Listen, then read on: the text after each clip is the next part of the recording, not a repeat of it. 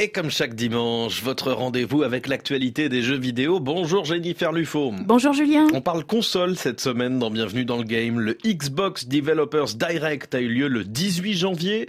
Le State of Play de Sony s'est tenu le 31. Mais qu'est-ce qui se cache derrière ces noms compliqués, Jennifer? Eh bien, ce sont les premiers événements de l'année de ces éditeurs hein, qui annoncent les jeux vidéo souvent en cours de développement ou à venir. Et je vais évidemment vous parler des annonces qui nous ont marqués.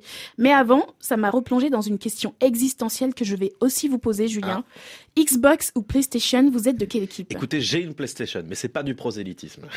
J'entends, j'entends. Alors Sony ou Microsoft, Xbox, PlayStation, telle est la question. Hein. La guerre entre les deux éditeurs et consoles existe bel et bien, et ce depuis aussi longtemps que je me souvienne.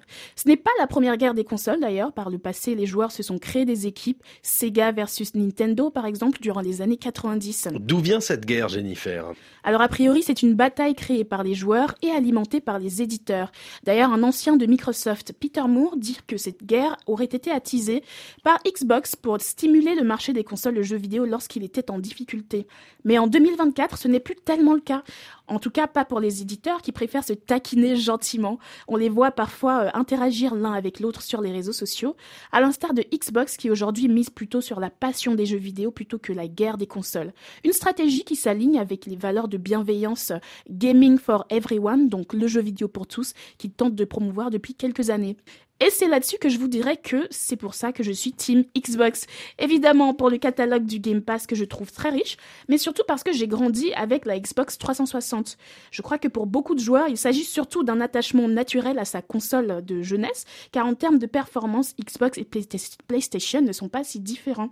D'ailleurs, on a peu mentionné euh, Nintendo dans cette guerre, qui pourtant est détentrice de la console la plus vendue au monde, hein, la Nintendo DS, et juste derrière elle, la PlayStation 2. Donc la bataille des ventes de consoles est gagnée par PlayStation. En parlant de guerre, quel éditeur a annoncé les meilleurs jeux ces dernières semaines? Alors dans le State of Play de Sony, impossible de rater Death Stranding 2, et ses images toujours plus étranges et une bande-annonce de 9 minutes, trois fois plus longue que cette chronique.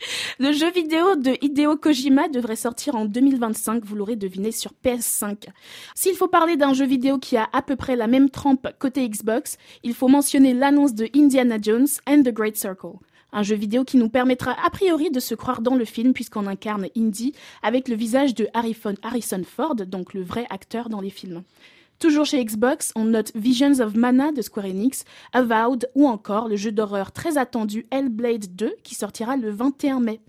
Et pour finir chez Sony, Silent Hill The Short Message, qui traite de sujets comme le harcèlement scolaire et qui est entièrement gratuit et déjà disponible sur PS5, mais aussi Rise of Ronin qui présente une vision du Japon à l'époque du shogunat et qui ressemble pas mal à Ghost of Tsushima, donc avis aux amateurs. Ça promet. Merci Jennifer Lufo. Merci Julien, à, à bientôt. la semaine prochaine.